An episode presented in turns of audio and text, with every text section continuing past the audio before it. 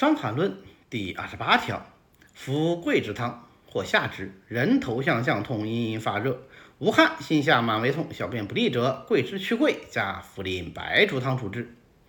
芍药三两，甘草二两治。生姜切，白术、茯苓各三两，大枣十二枚，掰。又六味，以水八升，煮取三升，去子，温服一升，小便利则愈。本云桂枝汤，今去桂枝，加茯苓白术。用桂枝汤来发汗，或者是用下法治疗之后呢，病人呃还是表现为头项降痛、隐隐发热、无汗啊，这些症状仍然存在，同时还有心下满微痛、小便不利，这说明啊，在治疗之前，其实是不是就已经有头项降痛、发热这些症状了？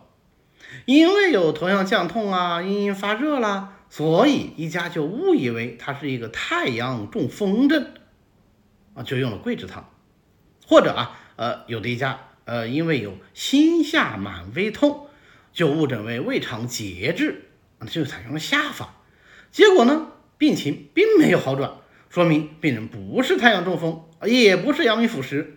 那么正确的诊断是什么呢？有小便不利以及小便利则愈，我们可以推知患者可能是有水饮内停，水饮停滞，阳气不通，上下不能交通，所以心下满为痛。水饮阻滞了太阳的精气，膀胱经精气不利，所以就表现为头项降痛、隐隐发热而无汗。水饮内停，那就应该用肾利的方法去水饮啊，所以。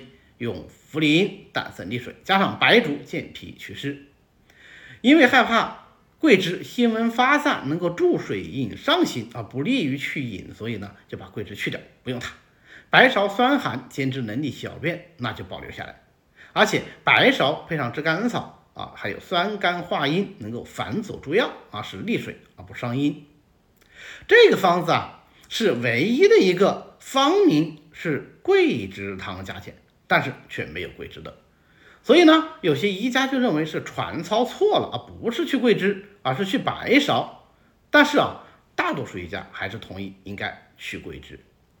桂枝它本身就是治疗水饮的药药啊，是重景用于治疗水气病的重要类方，苓桂剂的主要药物啊，例如什么五苓散呐、苓桂煮甘汤啊这些治饮药剂，它都用了桂枝。那么为什么本条明明是水饮停滞，却要去桂枝呢？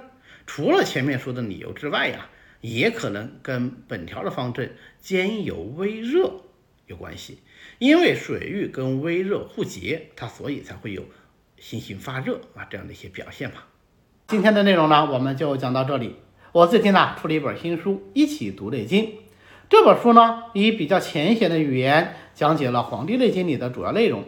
还是比较贴合临床实用的，在全国各大书店和网络书店均有销售啊！谢谢大家去支持。